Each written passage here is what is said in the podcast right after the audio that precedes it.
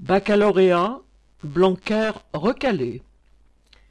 Les épreuves du nouveau baccalauréat, simplifiées par le ministre de l'Éducation nationale, Jean-Michel Blanquer, ont tourné au fiasco.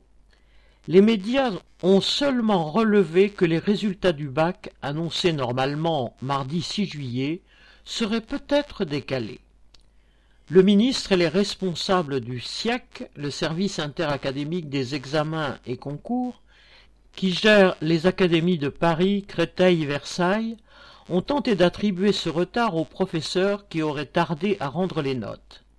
Mais en fait, depuis le 7 juin, les dysfonctionnements se sont accumulés, à croire que le ministère organise le bac pour la première fois, alors que, dorénavant, il ne reste plus que les épreuves de français, de philosophie et le grand oral. Les élèves ont reçu leur convocation très tardivement, avec des surcroîts des erreurs. Pour les enseignants, les convocations tombent normalement à la mi-mai. Là, elles sont arrivées la semaine précédant l'épreuve, parfois la veille pour le lendemain, parfois à deux endroits différents. Du coup, de nombreuses convocations n'ont pas pu être honorées. Le grand oral, l'épreuve phare de la réforme Blanquer, s'est déroulé dans la cacophonie la plus totale, les élèves attendant en vain un jury. Bruno Bobkiewicz, proviseur et secrétaire général du principal syndicat des chefs d'établissement, SNPDEN, e a par exemple été obligé d'annuler l'épreuve de vingt élèves de son établissement car un des professeurs convoqués l'était aussi ailleurs au même moment. Pour les épreuves d'oral de français, il en a été de même.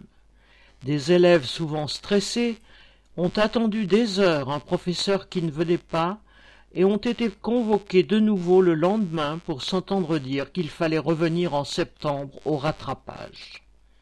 Ce mépris des élèves indigne bien sûr leurs enseignants, tout comme les fausses excuses du ministère. Pour les jurys d'harmonisation, censés repêcher, grâce au dossier scolaire, les élèves proches de la moyenne, les professeurs ont été convoqués une première fois jeudi 1er juillet, puis décommandés. Convoqués de nouveau le lendemain, certains sont arrivés dans leur lycée de jury pour apprendre qu'ils devaient revenir lundi, la veille de la proclamation des résultats. Cette désorganisation est la conséquence des suppressions de postes au siècle. Le ministère, fort de sa nouvelle réforme qui devait permettre des économies substantielles en allégeant le bac, a mis la charrue avant les bœufs et a supprimé des postes essentiels. Aline Urbain